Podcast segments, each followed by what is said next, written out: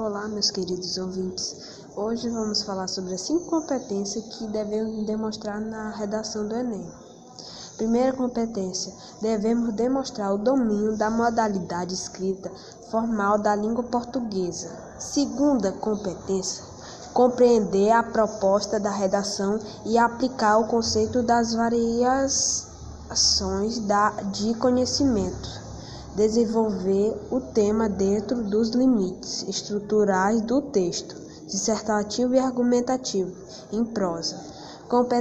Competência número 3: selecionar o relacionamento, organização e interpretar fatos e opiniões e argumentos em defesa de um ponto de vista. Competência de um ponto de vista. Competência número 4: demonstrar o conhecimento dos mecanismos linguísticos necessários para a construção da argumentação.